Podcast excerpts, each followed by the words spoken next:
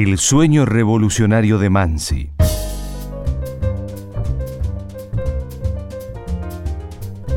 Se suele asociar la milonga a un selecto grupo de artistas, compositores, letristas y arregladores, entre ellos a Homero Mansi. Pero el poeta santiagueño, nacido el 1 de noviembre de 1907, era también un convencido revolucionario radical, defensor a ultranza de la justicia social y activo militante de la causa nacional y popular.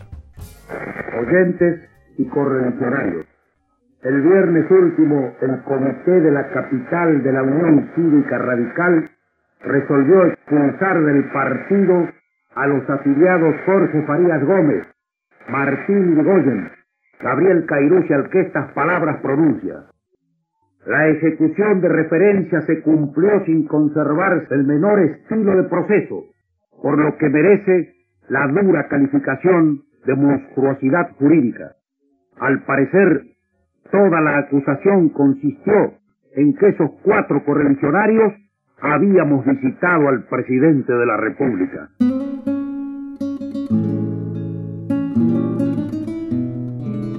Así comenzaba Homero Mansi la alocución que daba el martes 16 de diciembre de 1947 en los estudios de Radio Belgrano, a la luz del hecho que marcaría un surco más entre irigoyenistas y alvearistas. El hombre de las letras para los hombres sellaba con un encendido discurso su papel orgánico en el radicalismo, aunque en términos ideológicos abrazaría su condición hasta la hora final, el 3 de mayo de 1951. Para el historiador Norberto Galazo, la vida política de Homero comenzó por la decisiva influencia recibida en su casa paterna, un hogar de clase media que admiraba a Hipólito Irigoyen. Corría la década del 30 y Mansi consolidaba su juventud. Yo creo que es la expresión de los sectores más consecuentes de la clase media, de los irigoyenistas más consecuentes porque se produce un fenómeno alrededor del 30, que el irigoyenismo, especialmente después de derrocado y después de la muerte de Irigoyen el 3 de julio del 33, empieza a declinar y ya en el 35, con la liberalización del partido, levantarse la abstención, el partido empieza a arrear su vieja bandera. Entonces los sectores de esos, de la clase media más popular, esa clase media de Boedo, que tiene una tradición no solo tanguera, sino literaria, con el grupo Buedo, artística, ¿no? el mundo ese de Pompeya, este, todo el mundo de la creación ligada al, mundo del trabajo. ¿no? Yo creo que este es por ahí, me parece, donde viene la cosa de, un personaje como Elías Castelnuovo, Roberto Mariani, o Estuñón. Yo creo que Mansi también desde el punto de vista político, literario, es decir, todas esas facetas múltiples que tenía Mansi, ¿no? y que tenía Jaureche también, que también hizo poemas, también hizo cuentos, hizo ensayos. Todo ese mundo responde a esa clase media popular ligada a los sectores que recién empiezan a crearse de trabajadores, hasta el año 35 empiezan los trabajadores industriales, además son trabajadores de servicios o trabajadores de oficio, ¿no? artesanales, que traía el hálito de la clase media del año 16.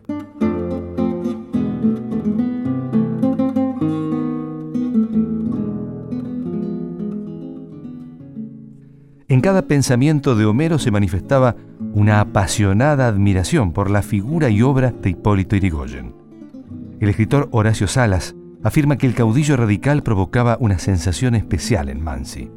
Su padre fue intendente de Añatuya. Su abuelo no había tenido actividad política, pero su padre sí. Toda la familia era radical. Uno de sus hermanos mayores fue inclusive candidato a diputado o diputado provincial. Y era un irigoyenista como ocurría entonces. Las familias eran o conservadoras o radicales. Y había dos tipos de radicales, los que venían de la línea Leandro Alem, que eran mucho más conservadores y que después van a desembocar en el alvearismo, y después en De la Rúa, esto es la, línea de este Balbín de la Rúa, y la otra línea que es la línea de, Hipólito Yrigoyen. Y a los 16 años ya Mansi daba conferencias sobre Irigoyen, pero Él recuerda que en 1916, esto es cuando él tenía nueve años, su madre lo llevó a verlo a Irigoyen pasar el 12 de octubre del 16, cuando Irigoyen asume el gobierno.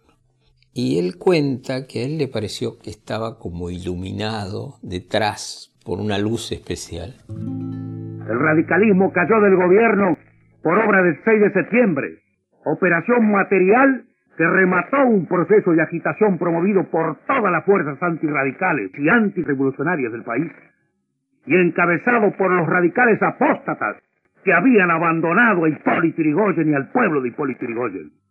Cuando las tropas salieron del cuartel, ya había sido lanzado el manifiesto sedicioso de los 44, entre los que figuraban, cuando no, la firma de los doctores Laurencena y Mosca.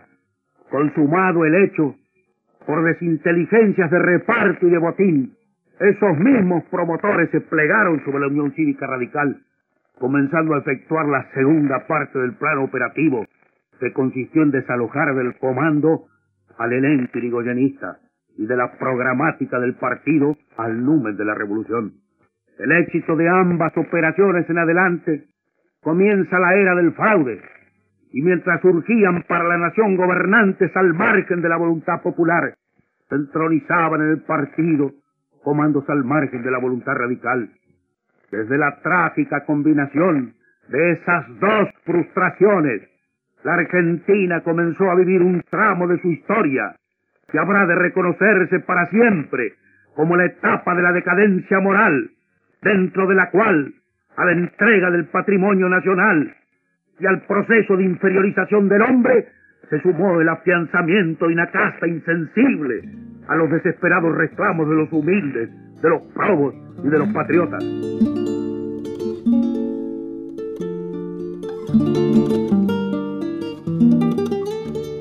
La iracunda razón política de Homero Mansi asomó con franqueza en la Facultad de Derecho, cuando cursaba la carrera de abogacía, un espacio que se podría decir reservado para las clases acomodadas y funcionarios políticos de carrera.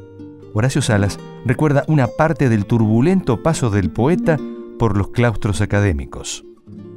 Mansi en esa época andaba armado. Era el único que tenía permiso de andar armado. Y no solo andar armado, era un hombre de armas llevar y tenía guardaespaldas. Inclusive él se agarraba frecuentemente a bastonazos. Esto me lo contó a mí alguna vez que lo vi a Jaureche, que era un tipo de pocas pulgas, ¿no?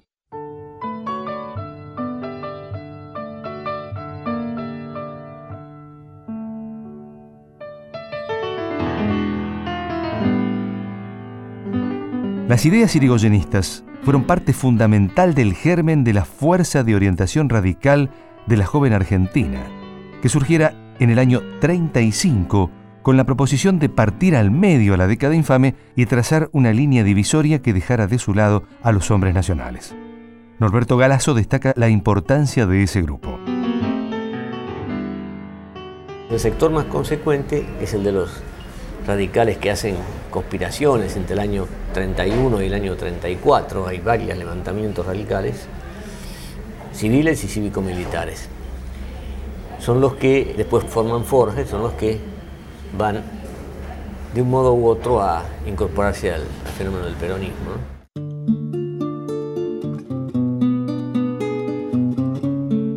Horacio Salas recuerda que en la lista hecha por Mansi se pensaba en valores relevantes de la cultura nacional, más allá de una concepción radical de la política. Forja era un grupo muy chico. En un café que todavía existe, el Foro, ahí Mansi escribió unas páginas donde hace la lista de quienes pueden ser afiliados a Forja. Y entre los primeros tipos que Mansi pone está Jorge Luis Borges, porque el año anterior Borges había prologado el libro de Jaureche, ¿no? así que se consideraba que Borges podía integrar. Por supuesto, después no integró, pero quiero decir hasta dónde estaba Borges también en esa línea.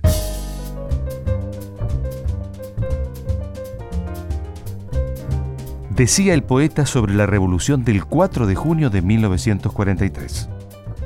En ese acto histórico de entendimiento Perón y el pueblo, al margen de la incomprensión de los comandos, signaron el heroico y tácito contrato para desandar juntos todas las injusticias internas y para recuperar juntos todas las entregas.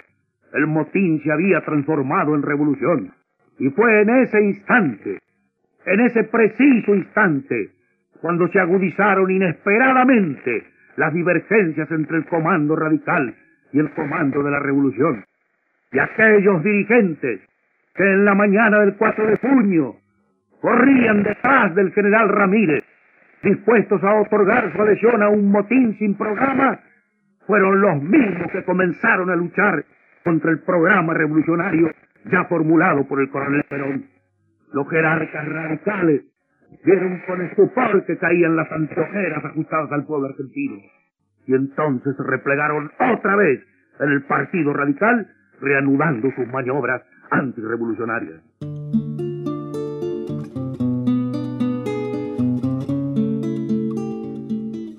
Al igual que sus compañeros forjistas, Mansi apoyó con fervor la revuelta del 43, por la que asumiera la presidencia de la nación Pedro Pablo Ramírez y que marcara dos hechos a sus juicios fundamentales. El comienzo de la agonía de la década infame y la consolidación de Juan Domingo Perón en la escena política. El historiador Norberto Galazo advierte el vínculo entre el líder y el poeta.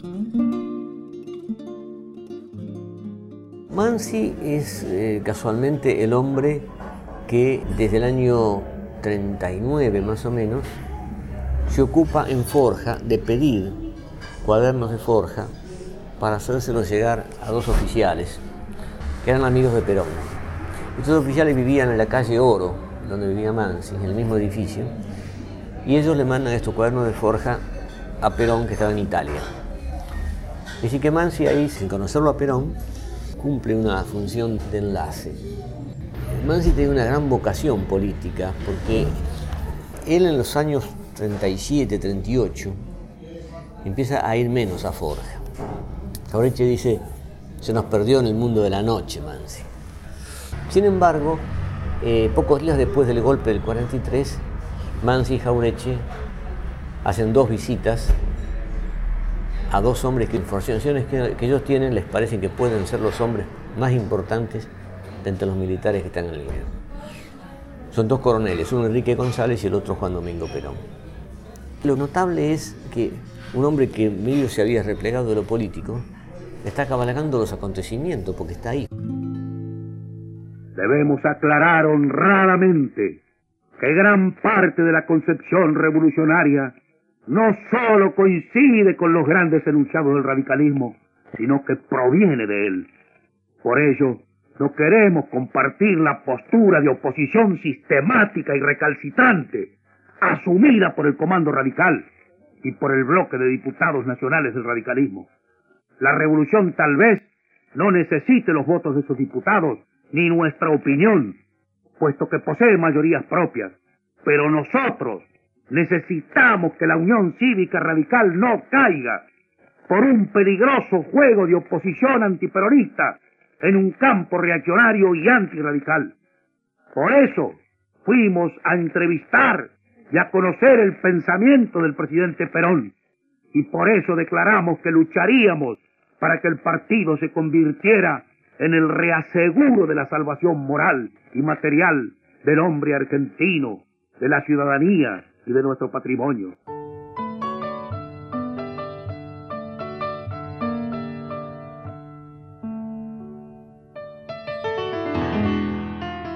Sin embargo, pese a la fascinación que motivaba el caudillo, Mansi tenía muy asimilada su raigambre radical. De todos modos, el escritor estaba convencido de que existía un líder que podía continuar con el proyecto revolucionario irigoyenista. Perón, como dijo Farías Gómez, es el reconductor de la obra inconclusa de Hipólito Yrigoyen. Mientras siga siendo así y nosotros continuemos creyéndolo, seremos solidarios con la causa de su revolución, que es esencialmente nuestra propia causa. Para ello, no tenemos por qué abdicar de nuestro radicalismo, ni por qué sumarnos al movimiento peronista. Cuando entendamos que la orientación fundamental está en peligro de desviación, trataremos de seguir la empresa revolucionaria que él ha sabido concretar en este momento, para lo cual contaremos con una conciencia acreditada por el sacrificio y el renunciamiento que implica esta nuestra adhesión. Quienes procedan en contrario y emprendan la senda antirrevolucionaria, aunque sea empujados por ambiciones políticas, corren el riesgo de encontrarse al lado de lo que ahora combaten si lo que ahora combaten en un día malhadado dejase de ser revolucionario.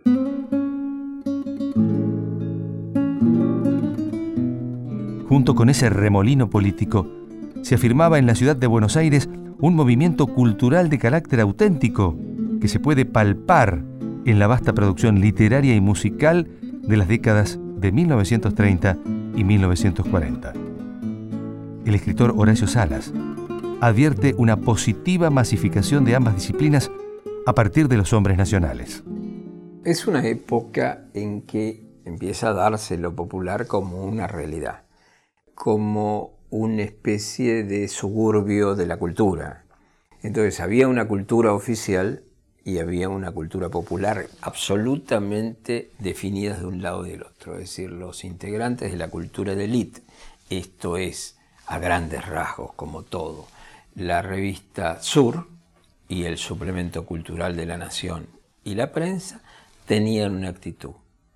Los creadores populares con el agregado de Leopoldo Marechal, Scalabrini Ortiz, Jaureche y muchos otros que empiezan a advertir que lo nacional y lo popular puede mezclarse con la cultura del élite.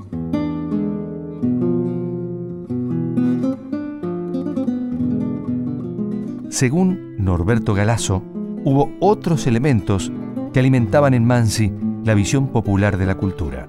En principio, su condición de migrante interno, pero en especial el historiador asegura que tanto él como sus compañeros de lucha consideraban que se debía acabar con las profundas desigualdades sociales. Yo lo vi una vez sola, Gato lo estuve varias veces, pero los asocio con una mirada de una, pureza, de una transparencia, un poco como la de Jaureche también, ¿no? Esto que dice Cátulo de Mansi, ¿no? Tu frente triste de pensar la vida tirada madrugadas por los ojos tipos realmente macanudísimos. Y esos tipos no le podía pasar desapercibido ese fenómeno que es social, pero que también es humano. Un salto hasta la civilización, saltando siglos que hacía el hombre del interior incorporándose a la fábrica, incorporándose a la gran ciudad. Hay otro punto de debate en torno a la figura de Mansi, que se relaciona con la convivencia de su personalidad poética con su carrera artística. Galasso apunta a encontrar una respuesta respecto a por qué se fue desdibujando con el correr de los años el mensaje político de Homero. Se ha tratado de escamotearlo porque, claro, lo que la superestructura cultural quiere demostrar es que los intelectuales verdaderos son los que se encasillan en las torres de marfil, son ajenos a la palpitación popular. En este caso es un hombre irigoyenista que concluye sus últimos años de vida aunque no se hace peronista, pero apoyando el fenómeno del peronismo. Entonces es, un mal ejemplo, como tantos otros que han quedado olvidados. De todos modos, y pese a escamoteos y escondrijos, el poeta dejó muy clara su posición respecto a la política como instrumento, como un preludio para los tiempos que le sucederían. Entendemos que la política no es un torneo deportivo donde siempre se baja la arena para derrotar al adversario. Cuando en política el adversario ocasional o permanente puede dar cumplimiento a los mismos principios a que nosotros aspiramos, solo cabe secundar e impulsar su realización. De lo contrario, estaríamos bregando por hegemonías meramente individuales que solo interesan a las personas, pero que son ajenas al destino de los pueblos. El sueño revolucionario de Mansi.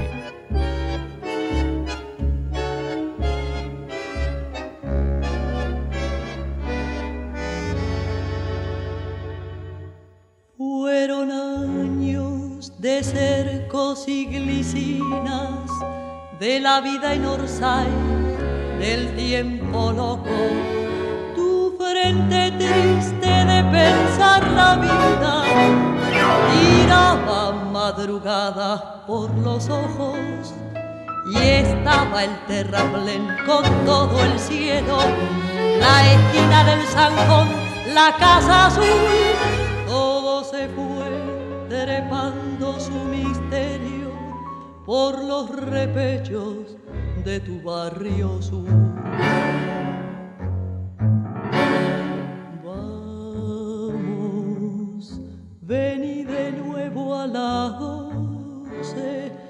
Vamos, que está esperando Barquina, vamos, no ves que Pepe esta noche, no ves que el viejo esta noche no va a faltar a la cita, vamos, total al fin nada es cierto y estás hermano despierto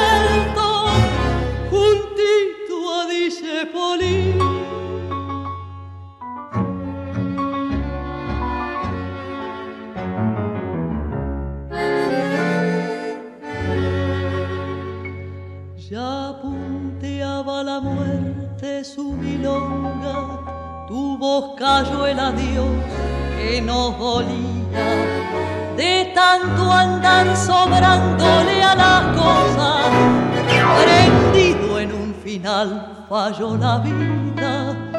Ya sé que no vendrás, pero aunque cursi, te esperará lo mismo el paredón y el tres y dos de la parada inútil y el resto fraternal de nuestro amor.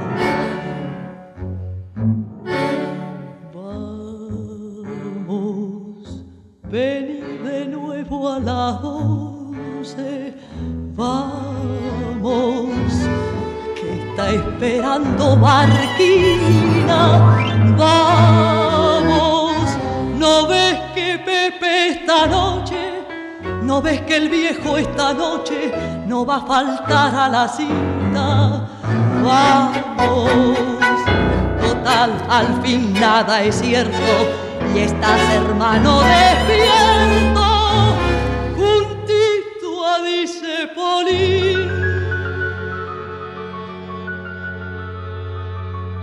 Contenidos y memoria histórica.